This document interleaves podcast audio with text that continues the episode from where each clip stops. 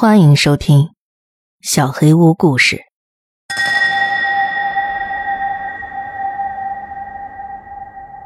木吉先生，女儿四岁生日那天，开始跟我谈论起木吉先生。生日聚会是在我哥哥家举办的，我们住街对面。之所以在他家举办，是因为他能负担得起泳池的维护费用，而我付不起。那天，有人轻轻拉了一下我的裙子，我转过身，女儿梅丽莎用那双美丽的淡褐色眼睛正盯着我。妈妈，木吉先生想跟我们一起回家。我蹲下身来，正好跟他一样的高度。宝贝儿，木吉先生是谁呀？他环顾四周，好像在寻找什么人。他是我的新朋友。不过他好像不在这儿了，可能去拿外套了。我意识到我的小宝贝儿有了他第一个假想朋友，我热情的点了点头。他当然可以跟我们回家，只要他愿意来。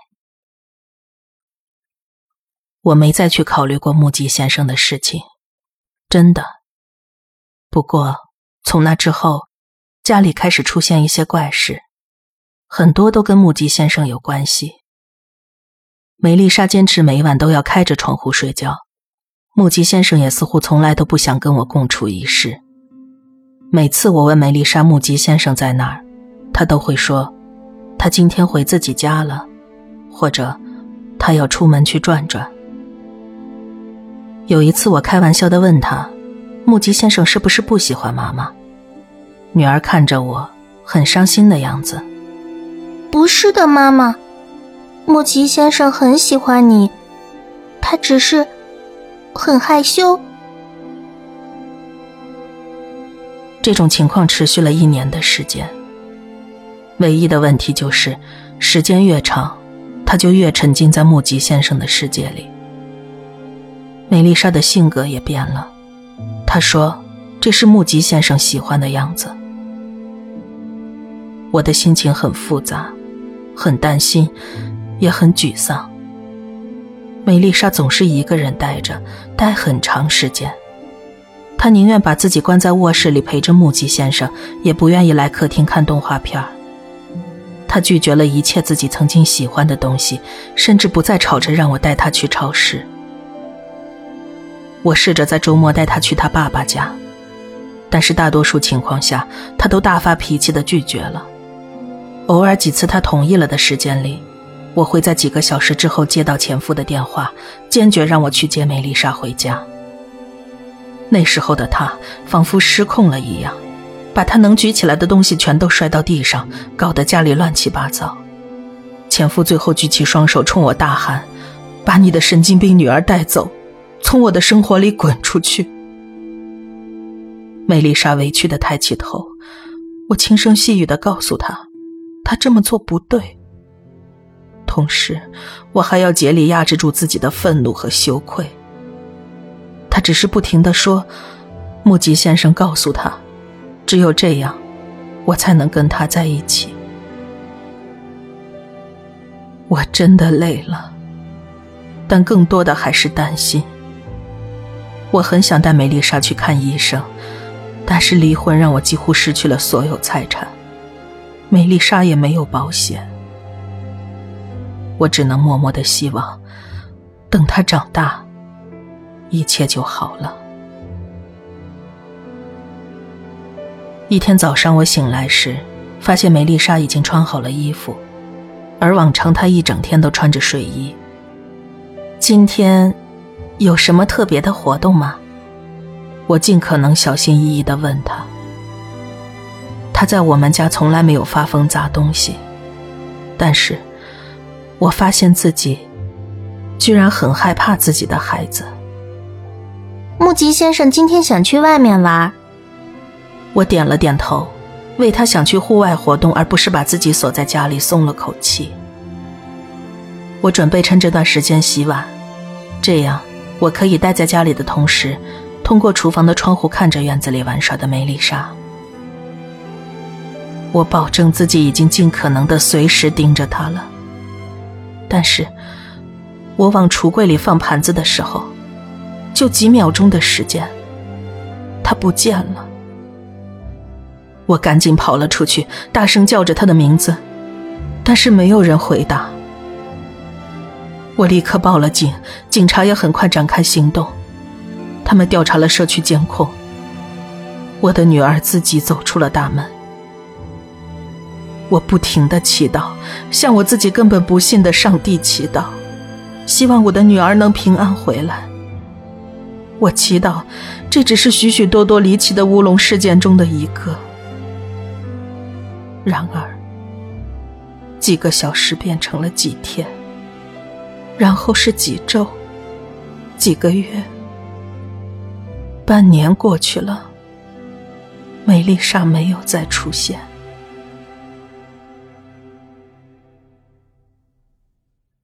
十月的一个晚上，天气不正常的闷热。凌晨两点三十六分，警察局接到了一个电话，声称看到有人抬着一具尸体穿过他的后院。警察很快行动，抓住了他。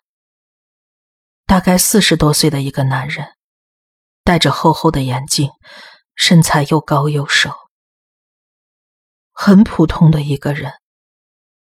除了他要埋葬的，是我的小梅丽莎。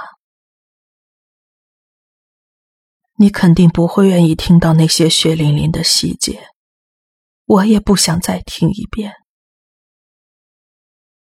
在他离开的整整六个月里，他一直受到令人发指、极不人道的虐待。他瘦得皮包骨头，身上全是瘀伤。我几乎认不出他了。警察让我去警局一趟，我叫上哥哥陪我一起。我没办法。警察想看看我能不能认出那个畜生。当我们从奇怪的镜子后面盯着那个奇怪的男人的时候，哥哥紧紧的抓住了我的手，他似乎在强忍着泪水。当时的场面像极了电视剧里的场景。罗伦佐警官用同情的目光看了看我的哥哥，随即转向了我：“你认识这个人吗？”我摇了摇头：“没有，我这辈子都没见过他。”哥哥困惑的看着我：“你说什么呢？别跟他们撒谎。”听他这么说。我有点困惑，片刻才意识到他们提出的问题，并且做出了准确的回答：“不，我不认识，我从来没有见过他。”哥哥看着我的眼神变得很愤怒。你知不知道你在说什么？这一年来，我看到他在你房子里进进出出，你到底在隐瞒什么？后来，我被带到了一张金属桌子前。对面是罗伦佐警官，他的语气从同情变成了指责。你是怎么认识托马斯·穆尼的？他把那个杀死我女儿的人的照片推到了我面前的桌子上。我摇了摇头，几乎说不出话来。我不认识他。警官愤怒的站了起来，砰的一声拍着桌子。他就住在你家里。大家都见到他带着你和你女儿到处走，你的亲哥哥也看见那个人进出你的家门。我的大脑从刚才开始一直在嗡嗡作响。刚才他拍的那一下桌子，好像让我稍微冷静了下来。恍惚间，木吉先生，木吉。穆尼，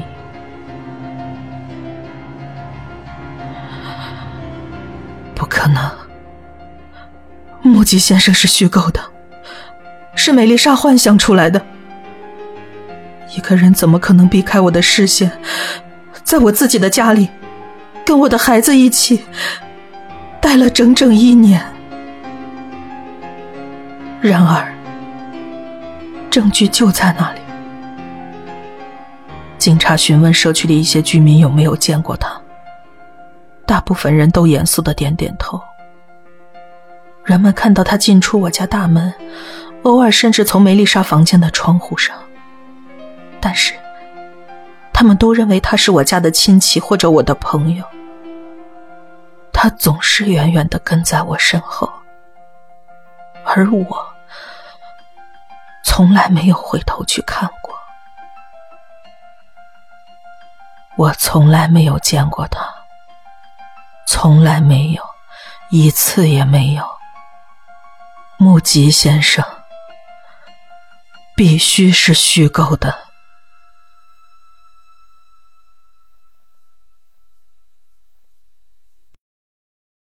小混蛋。每年我都会要求我二年级的学生们画出他们最害怕的东西，然后在课堂上讨论这些话。这可以帮助孩子们面对他们的恐惧，并且控制他们。有的害怕鲨鱼，有的怕蛇，有些恐惧毫无逻辑可言，其他的我连开口谈论都不想。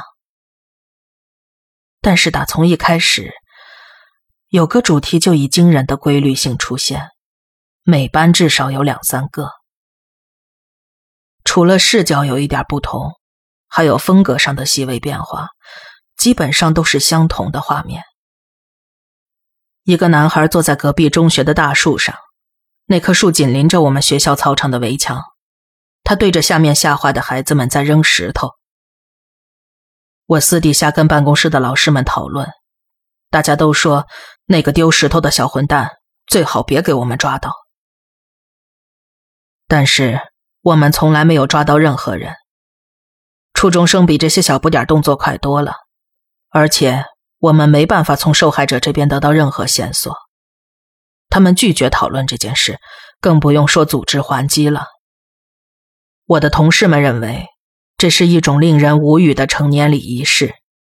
低年级的孩子们忍受现在遭到的欺负，等他们升到高年级，就轮到他们对下一轮低年级的孩子扔石头报复。每一年的课堂上，我都会把这些积累起来的图划分为同一个分类。这些恐惧跟什么有关呢？被人欺负吗？我问他们，孩子们都会摇摇头。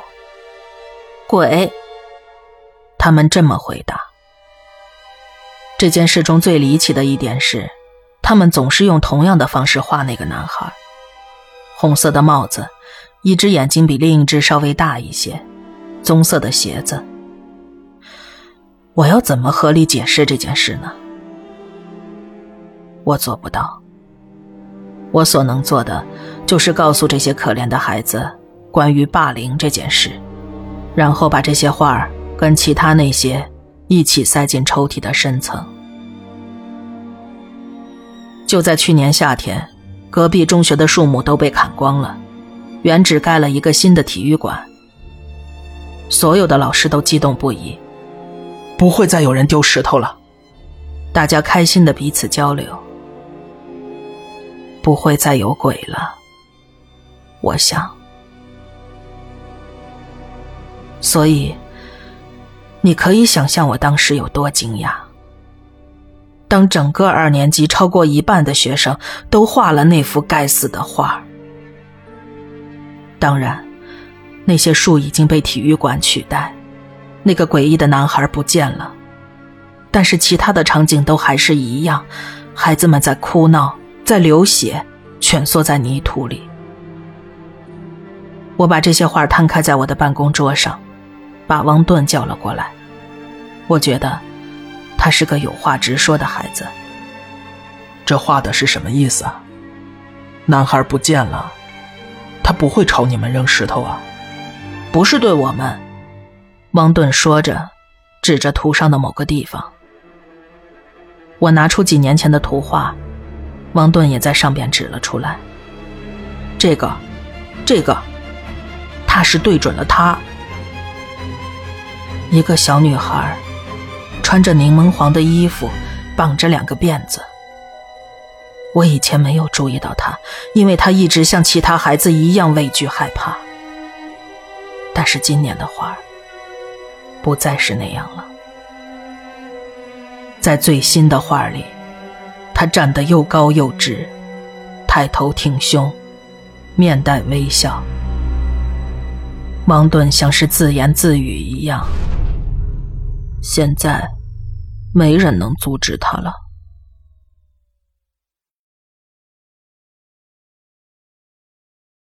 地铁恶魔。事情发生在我七岁的时候。随着岁月流逝，我长大了。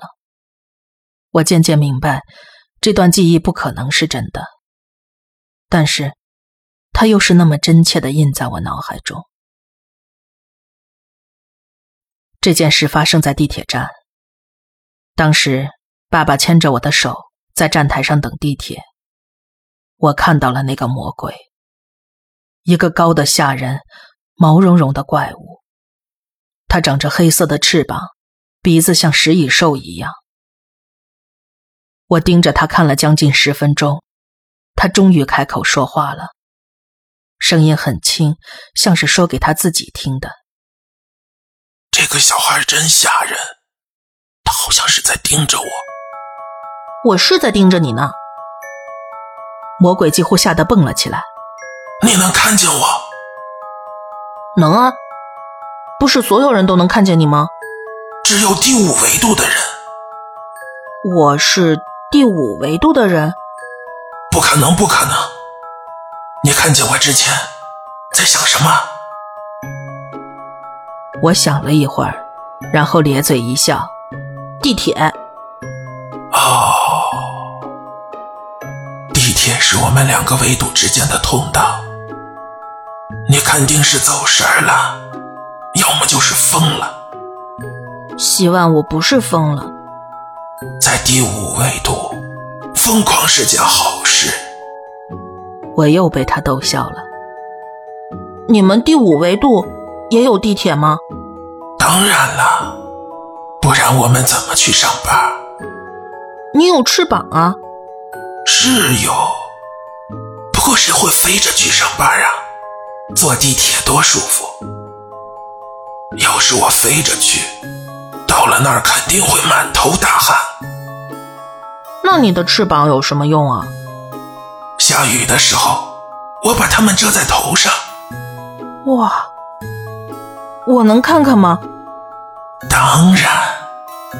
魔鬼说着，在头顶上方扇动了两下他巨大的翅膀，带起的风把我的头发吹了起来。嘿嘿，真好玩。魔鬼也笑了。但是转瞬间，他的表情变了。你怎么了？你好像很难过。是，是。魔鬼回答着，但是他没有看我，而是看向我身后的什么东西。小孩，你想看遍魔术吗？好啊。魔鬼伸出手，从他的鼻子里拽出一大块彩虹色的手帕。把手帕的一端交到我手里，然后一边拽一边后退，起码走了有二十步那么远，真有意思。但是当我意识到我不再握着爸爸的手时，我停了下来。我环顾四周，地铁站不见了，取而代之的是被风吹拂的草地，草地上到处都是废弃的地铁。地铁站呢？没关系，有时候看到不存在的东西，比看到现实的东西更好。我听不懂。有时候我觉得很无聊，或者很难过，我的思维就会滑向第三维度，我就会看到像你这样的人。真好玩，那，你还能去其他的维度吗？魔鬼没有回答，他抬头望向天空。下雨了，他说着，拍打着翅膀举过了头顶。温暖的雨点打在我的脸上。我能跟你在一起吗？现在不行，你该回家了。世界开始闪闪发光，像不同色调的绿色和金色油漆流动在一起，旋转的越来越快。我开始有点恶心，就闭上了眼睛。世界不再旋转，但是温暖的雨点仍然落在我的脸上。我睁开眼睛，看见妈妈抱着我在哭泣，但是不见爸爸的影子。爸爸呢？是他带我回家的吗？是，他把你带回家的。但是，他有事离开了。哦，那他什么时候回来？我我不知道。我爸爸再也没有回来。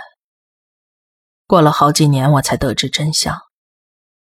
那天，他自杀了。那天早上，他给我妈妈写了一张字条。说他打算带我一起走，和我一起走到地铁前面。